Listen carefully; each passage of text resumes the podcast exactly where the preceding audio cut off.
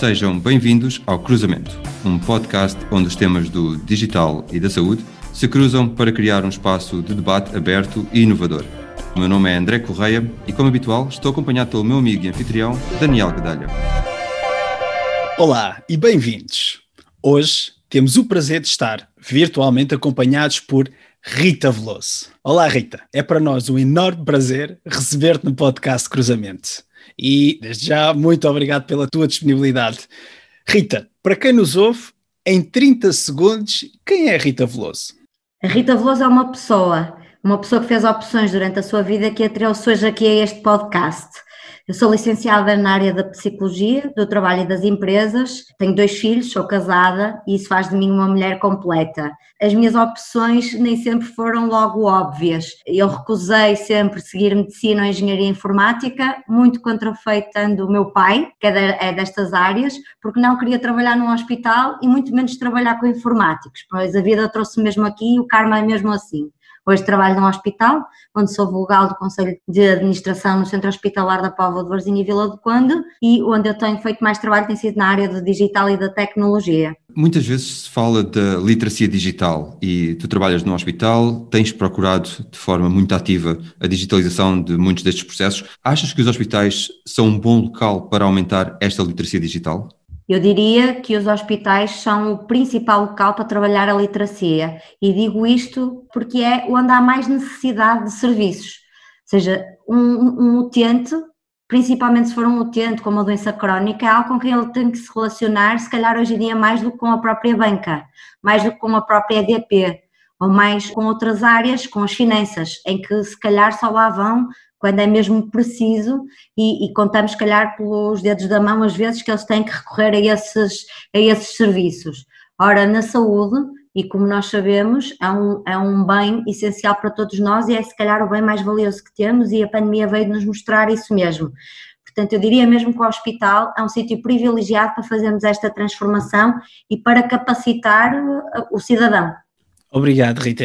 E este verão consta que foste para a rua com a tua equipa, mais propriamente para a praia, para promover a chamada literacia digital.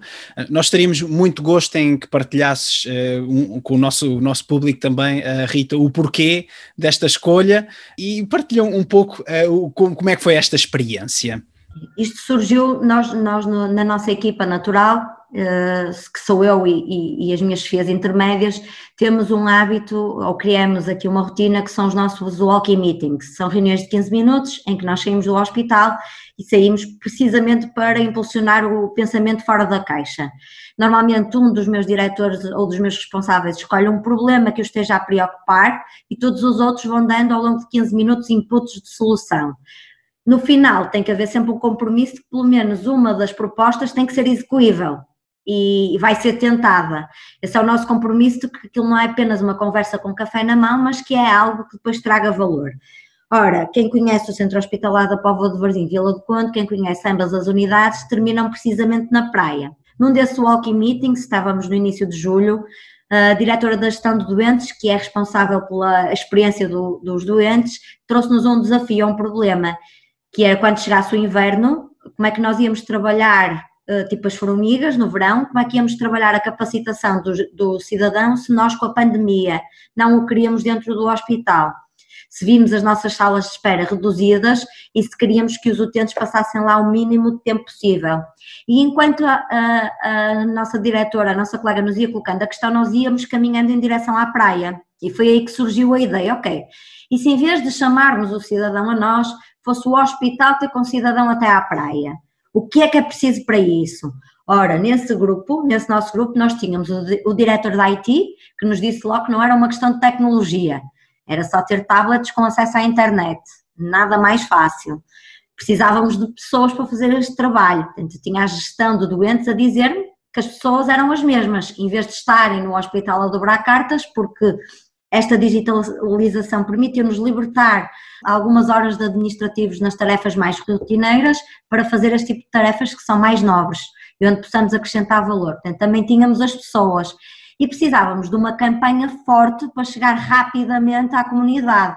E nessa reunião também estava a responsável da comunicação. Portanto, para vos dizer que esses 15 minutos, a ideia saiu nesses 15 minutos, ao fim de uma semana estava a ser implementada. O que é que aprendemos com ela? Que realmente o hospital pode não ser o melhor local para nós absorvermos ou fazermos esta capacitação. Isto porque, e conseguem facilmente perceber, um utente vai para uma consulta, pode ir ansioso, pode já ter esperado tempo demais. Alguém abordá-lo antes da consulta, enquanto ele está à espera, para lhe pedir 5 minutos para o que quer que seja, a probabilidade desses doentes nos dizerem que não, não têm, nem nos quererem ouvir, ouvir falar é grande e é legítima. Ora, no final da consulta é exatamente a mesma situação ou tiveram uma má notícia ou já vão com pressa, portanto eu por muito simpática que sejam as nossas pessoas que estão a atender, se eu no final lhes vou pedir mais 5 minutos vão dar a mesma resposta. Por isso isto que nos mostrou é que as pessoas quando estão fora desse habitat, principalmente no ambiente descontraído, e nós tivemos mais de 3.200 utentes da Pova de Varzim Vila de quando a fazer uh, os registros e, e, e a querer aprender sobre ferramentas digitais nossas e da tutela, mostrou-se muito mais eficaz do que fazê-lo dentro de portas. E foi preparar, pegar no, no verão e preparar o inverno. Pandemia o que não nos deu foi tempo, ou seja, quando ela chegou, mandam-nos fechar portas. Quem ficou de fora do sistema? Precisamente as pessoas mais vulneráveis que não houveram tempo de capacitar, porque as outras desarrascavam-se. O que nós quisemos foi aproveitar o inverno, o verão, precisamente para agora ganharmos no inverno. Portanto, são mais 3.200 utentes, hoje já são muitos mais porque nós continuamos esse trabalho, mas que ficaram por exemplo, capazes de ter acesso a uma teleconsulta a partir da área do cidadão ou a partir do, do Teams. Rita, esse é um excelente exemplo de proatividade e também para aumentar esta, esta literacia digital. Ainda neste contexto, eu gostava também de saber a tua opinião sobre como tu vês este cruzamento entre a responsabilidade social e a literacia digital. Ok, nós principalmente, e vou falar agora enquanto gestora pública, porque eu não consigo desligar desse papel que para mim é muito, muito importante. Nós temos responsabilidade a três níveis. Temos responsabilidade com as nossas pessoas, que são os nossos colaboradores, e que hoje mais do que nunca estão a ser postos à prova. Temos responsabilidade com os nossos utentes e com a comunidade, e temos responsabilidade para com os nossos contribuintes. E esta terceira é aquela que nos distingue de todas as outras áreas de atuação. É que quando eu deixo a luz do hospital acesa ao final do dia, não há o centro hospitalar da Póvoa de Varzim Vila de Conde que apaga. Somos todos nós, provavelmente todos nós que irão ouvir esta nossa conversa. Isto acresce em termos de responsabilidade social e ao mesmo tempo ao trabalharmos estas matérias também estamos a trabalhar na sustentabilidade ambiental que também deve ser cada vez mais o foco das organizações e o público aqui tem que dar o exemplo. Eu não consigo compactuar com o discurso que certas coisas só são possíveis porque funcionam só apenas na esfera do privado, porque o público tem muitas restrições, porque o público tem constrangimentos de investimento, porque o público é muito burocrata. A maior parte destas iniciativas não custaram grande dinheiro, aliás, tiveram logo impacto na redução dos custos, não me obrigaram a contratar mais pessoas. E, e isto é que é o grande desafio, que é ser criativo e, e ver se os outros já fizeram alguma coisa, porque não copiar as ideias. Uh, Dou-vos um exemplo. Nós queremos pôr os nossos, os nossos cidadãos a usar em massa a app do hospital. Então, nós criamos já na, na, na versão que vamos lançar o, o, conceito de gamificação. Portanto, é bom devolver a quem está a utilizar o que é que, que, é que alguém está a ganhar com isto. Por exemplo, por cada pedido que o utente faça no, na app, ele vai ser devolvido, tipo a app do continente, foi aí que nos baseamos. Você já papou 50 cêntimos ao dinheiro público. Com este pedido poupou 30 minutos de tempo de deslocação, a pegada carbónica, o número de árvores. E nós acreditamos que há toda uma geração que se preocupa com isto. E, portanto, isto, a tecnologia não é um problema de tecnologia. Para ser franca, não é um problema de investimento. Não ficou mais caro ter lá essa opção. Só tive que colocar como um requisito quando fiz o caderno de encargos. O, realmente aquilo que estamos a falar é uma questão de foco e de liderança tudo são questões de foco e de liderança e que nós temos que ver bem cientes disso que vocês me perguntaram. A nossa responsabilidade social e a nossa responsabilidade, no fundo, para com a nossa a comunidade que humildemente servimos, tem que ser o mote e, e tem, tem, que nos obrigar ainda a fazer mais e a dar mais do que se calhar se estivéssemos a, a pagar simplesmente para um acionista privado. Realmente, Rita, a responsabilidade é de todos, eh, sobretudo e, tal, e talvez também no, do ponto de vista público. E Rita, nos hospitais nós sabemos que muitos dos processos de, de, de digitalização são acompanhados eh, por medos, medos legítimos por parte das pessoas. Queres contar algum caso específico em que tiveste de lidar com essa transformação e esse medo? Consta que levaste uma equipa a uma cadeia eh, de distribuição de comida? Sim, posso partilhar convosco, entre essas e, e, muitas outras, mas essa realmente marcou. Marcou porque estávamos primeiro em 2012, portanto há oito anos atrás, e realmente nós percebemos que a última coisa que um utente quer ou deseja quando vai a um hospital é para uma fila de espera, não é? o, o utente, e vamos deixar de perguntar aos doentes o que é que eles querem, porque acho que todos, todos nós já sabemos que nós também somos utentes de outros serviços e na saúde tempo é precioso e a tecnologia é precisamente tempo, que mais tempo a nos oferecer. Mais que outra coisa qualquer é tempo. É tempo e é cuidado no acesso. Ora, em 2012 isto ainda era muito tabu. Nós temos implementado massivamente no IPO do Porto que tem um ambulatório pesado. Cerca de 2.500 a 3.000 doentes por dia, cada um com o seu acompanhante. Portanto, facilmente chegamos às 6.000 pessoas mais profissionais em hora de ponta, alguns entre as 11 e o meio-dia, a ocupar as salas de espera. O que é que isto nos fez levar? Fez-nos levar a repensar os processos e, e, a pensar que se calhar fazia sentido termos máquinas a fazer tarefas que são muito mais precisas e muito menos permeáveis do que é o ser humano. Quando alguém nos está a pedir muito, nós temos sempre a tentação de ajudar a compor a vida de um utente, mas sem pensar que se calhar com isso estamos a descompor a dos outros 100 que vêm a seguir. E a máquina ajuda-nos a, a dar esta equidade no acesso e a sermos menos permeáveis porque funciona com regras. Claro que estavam sempre pessoas para gerir o conflito e ajudar quem não consegue entrar no sistema. Quando nós montamos 12 quiosques em todo o ambulatório, eh, às páginas tantas eh, fomos fazer eh, inquéritos aos doentes e percebemos que eram poucos os doentes que utilizavam, mas ainda assim, assim ultrapassava a nossa expectativa. Nós tínhamos o target de ter 20% nos primeiros meses do utente, ou seja, 20% em 2000, vocês podem, podem ver que são 400, já são muitos utentes. Hoje calhar são 100% dos doentes. Quando eu saí em 2018 do IPO, todos eles usavam quiosques, com ajuda ou sem ajuda. Portanto, 400 utentes já era muita coisa. Eu fui, fui percebendo que o nosso principal, vou-lhe chamar uma palavra não politicamente correta, mas não me ocorre outra, os nossos inimigos eram os nossos colaboradores. Porquê? Com receio de que a máquina lhes viesse tirar o posto de trabalho, como Daniel dizia, e bem, legítimo, as pessoas, quando são resistentes ou têm medo, nunca é nada pessoal, não podemos levar isto em questões pessoais. Há ali algo que tem que ser trabalhado. E tinham bem presente o caso da Via Verde, em que efetivamente, e nós sabemos todos, a Via Verde veio tirar postos de trabalho. E eu digo-vos, muitas vezes, ou às vezes, eu própria paro nos postos de, de atendimento em vez de usar a Via Verde e falo com as pessoas e faço questão de utilizar o serviço porque sei que estou a manter aquele posto de trabalho. E então, quando eu percebi que a resistência vinha dos colaboradores, nós, para quem conhece o IPO do outro lado da, da estrada de circunvalação, que é, é a estrada talvez mais longa aqui na zona do Porto, marcamos uh, num dia à tarde, uma quarta-feira à tarde, e eu tive 80 colaboradores a, juntar, a juntarem-se no hall do IPO do Porto e disse, ok, vamos visitar o outro lado da, da circunvalação McDonald's. E lembro, estávamos em 2012. Quando atravessamos a rua, entramos no McDonald's e eu pedi para eles observarem ali dois ou três minutos o que é que existiam, qual era a primeira coisa que eles viam quando entravam. E efetivamente era quiosques. Mas se olhassem um bocadinho mais a fundo, o que é que eles viam? Viam pessoas.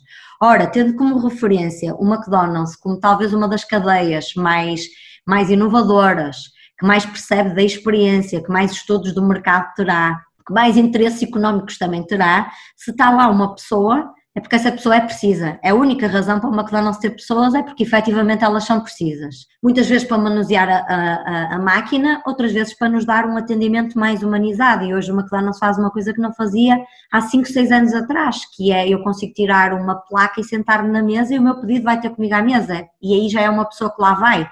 Ou então dizer eu quero café depois e vai uma pessoa levar-me o café depois. Eu não entendo isto como um ato de desumanização. Pelo contrário, entendo como eles tenham humanizado mais o serviço. E a minha equipa ficou a perceber. Meio ano depois fizemos uma nova reunião todos juntos, e eu fiz uma pergunta, foi a primeira pergunta que fiz na reunião foi, levanta a mão, quem é que hoje tem menos trabalho que o que tinha há seis meses atrás? Ninguém levantou a mão. E eu acho que são este tipo de exemplos que nós temos que trabalhar com as nossas equipas.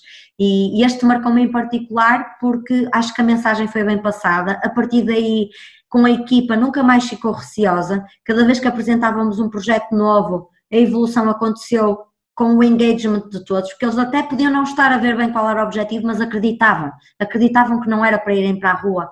Ninguém é feliz a dobrar cartas, acreditem em mim, e ainda há muita, muitos administrativos nos hospitais deste país cuja tarefa principal é imprimir e dobrar cartas. Excelente exemplo. Gostava também de, de perguntar, uh, Rita, da tua experiência e, sobretudo, a implementação de ferramentas digitais, Tens alguns exemplos que também te marcaram e que fizeram diferença num contexto hospitalar, pela implementação dessas mesmas ferramentas?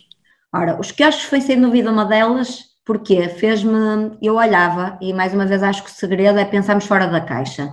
Em termos de organização de filas de espera, eu tive sempre como exemplo os aeroportos. Muito grande que tu construas uma sala de espera de um aeroporto, ele nunca vai conseguir levar todos os passageiros e as pessoas que lá se vão despedir deles, se todos eles forem às oito da manhã para o aeroporto. O que é que os aeroportos fizeram? Realmente colocaram aqui algumas regras. Quando é que tu sabes qual é a tua porta de embarque? Pouco tempo antes. Portanto, eles garantem que não têm pessoas de dois voos na mesma porta acumuladas, porque por muito grande que fosse lá está a sala de espera, e não conseguia comportar. Claro que depois eh, podes, podes oferecer outras experiências às pessoas que não têm alternativas e hoje os aeroportos são autênticos shoppings.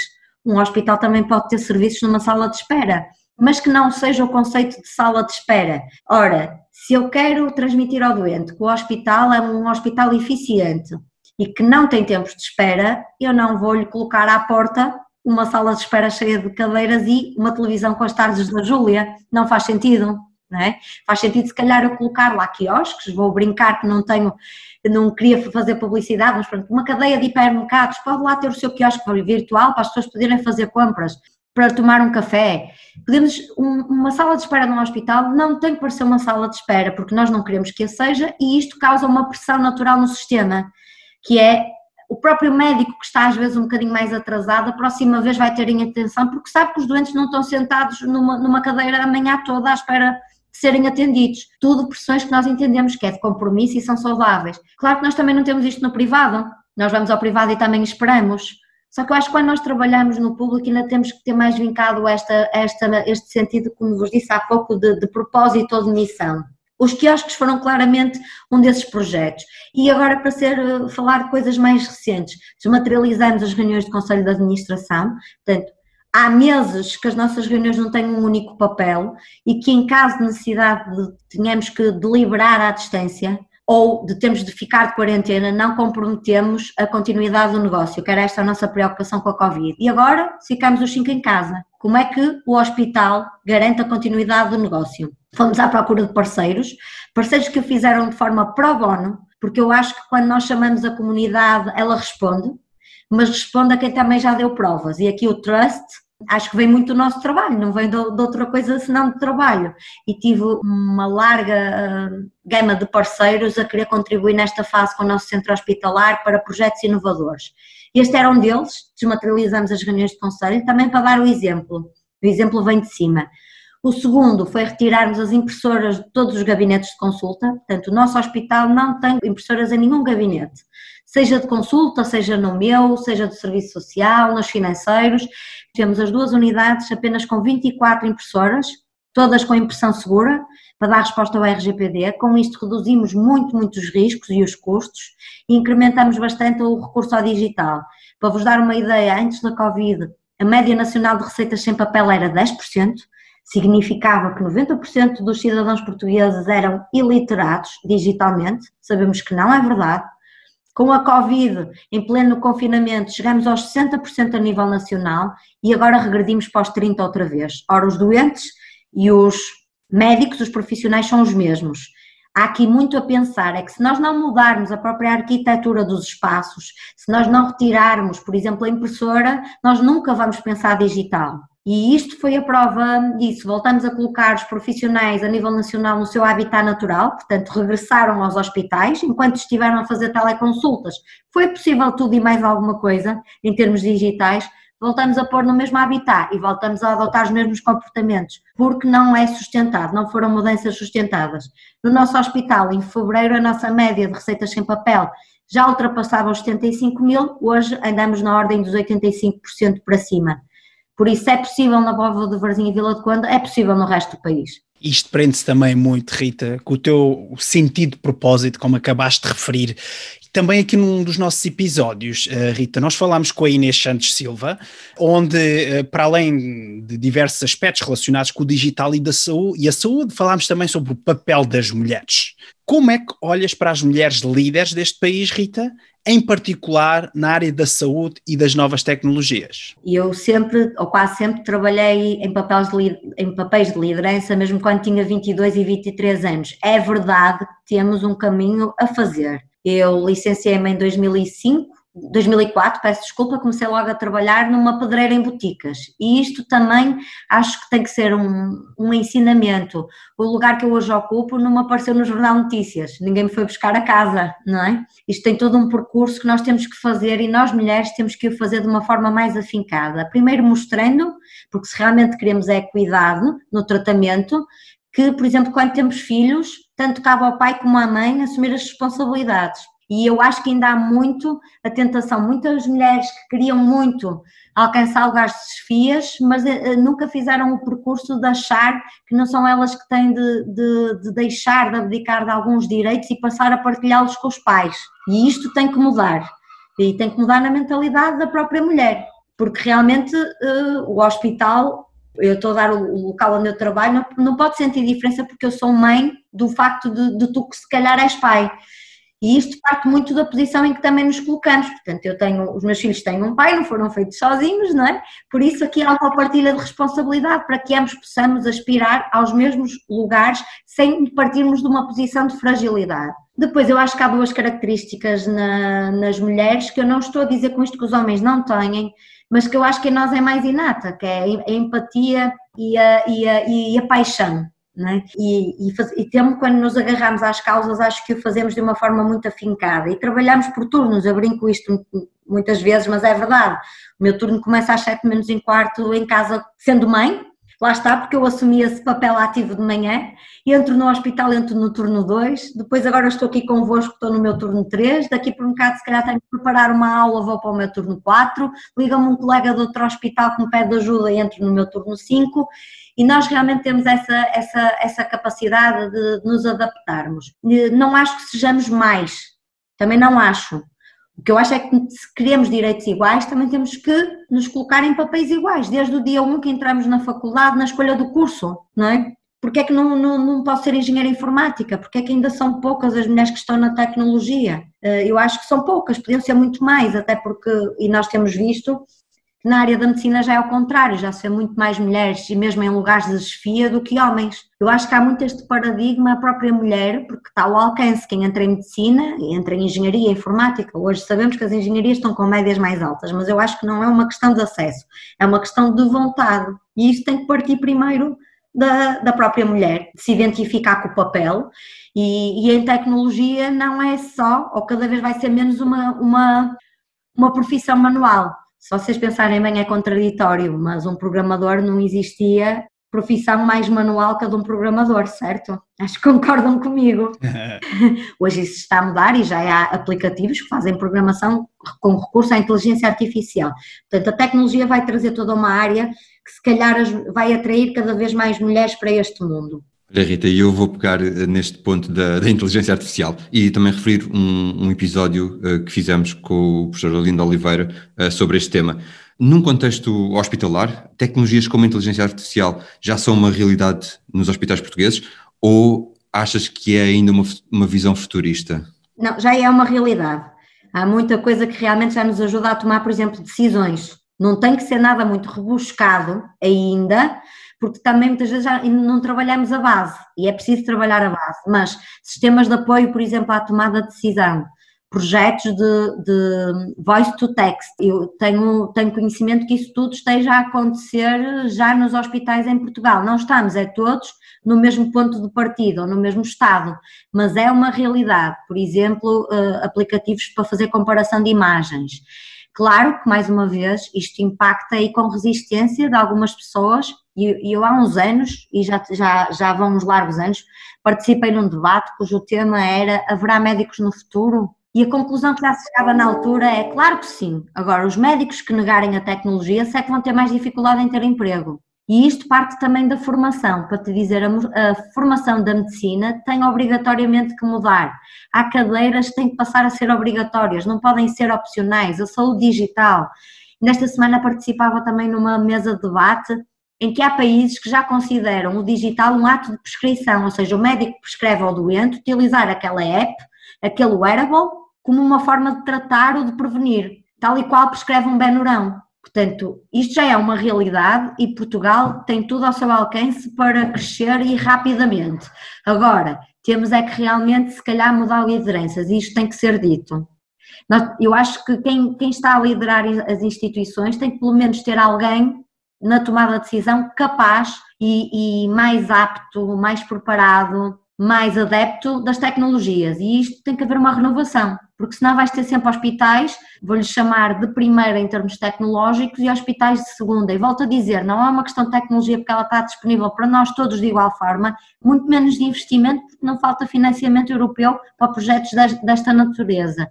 Não sei se respondi. Respondeste, Rita, respondeste sim e falaste também agora aqui de renovação. Estamos agora já a caminhar para o final do nosso episódio. Tu consideras que é feito o suficiente para implementar as novas tecnologias em, em hospitais? E se tivesse que dizer, vá, duas barreiras que tenham que ser ultrapassadas, quais seriam as principais?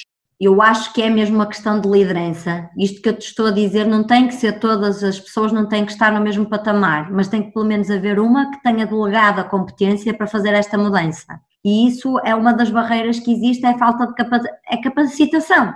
Quem está a liderar não pode ser uma pessoa que não esteja preparada para esta mudança e que não seja também, não, não a queira ver a acontecer.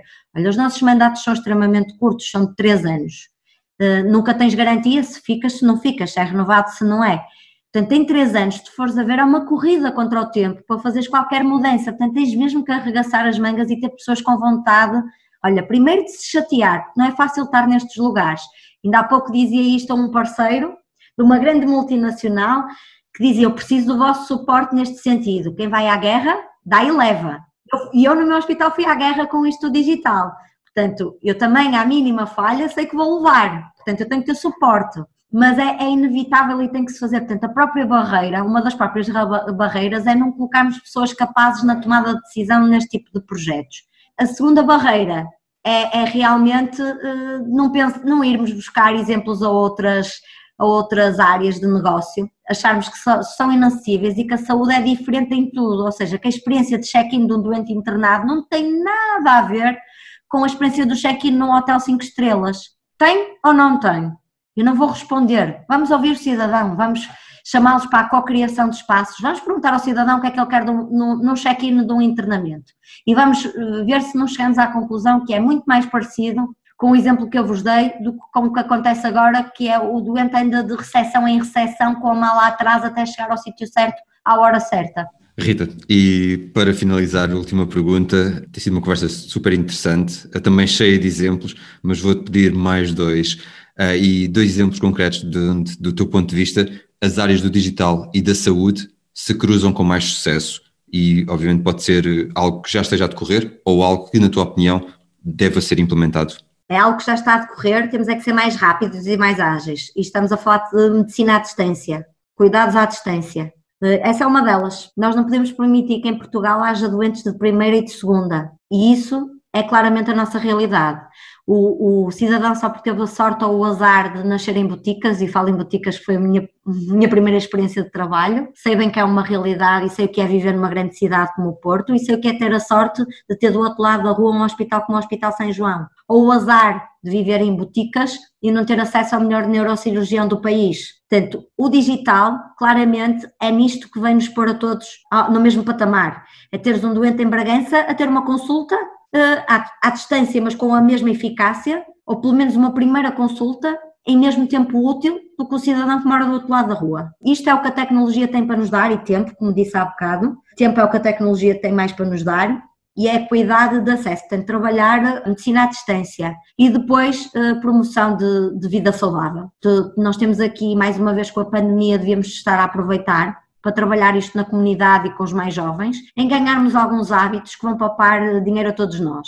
E nós temos um Serviço Nacional de Saúde que é um autêntico Serviço Nacional da Doença. Portanto, vou aqui também exprimir uma, uma barreira que é, é, é, meramente provocatória, mas é se acham que a saúde é cara, experimentem a, a doença. Essa sim é muito cara.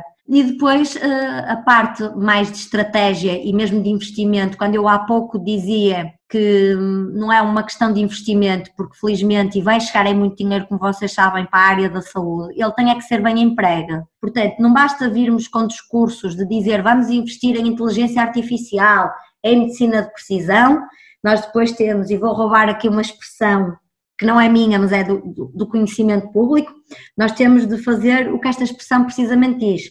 Put the money where your mouth is. Se nós estamos a dizer uma coisa, temos que lá colocar o dinheiro que é preciso para ela fazer acontecer. São estas duas barreiras que eu gostava de salientar e, e, e espero ter passado a mensagem de forma correta. E passaste com certeza, Rita. Queremos agradecer-te, muito obrigado, agradecer o teu tempo, a tua disponibilidade.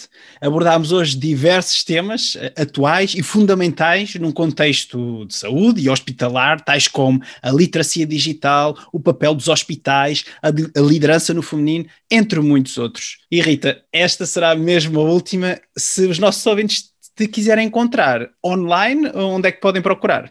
No LinkedIn é a única plataforma digital que utilizo. O meu e-mail também está disponível na página do hospital, por isso uh, acho que é fácil chegarem até mim. Obrigado, Rita. Quanto a nós, podem também encontrar-nos no LinkedIn e Twitter. Para feedback sobre o podcast, visitem o nosso website em cruzamentoPodcast.com. Esta informação estará nas notas do episódio. Despeço-me e até à próxima conversa. Até breve.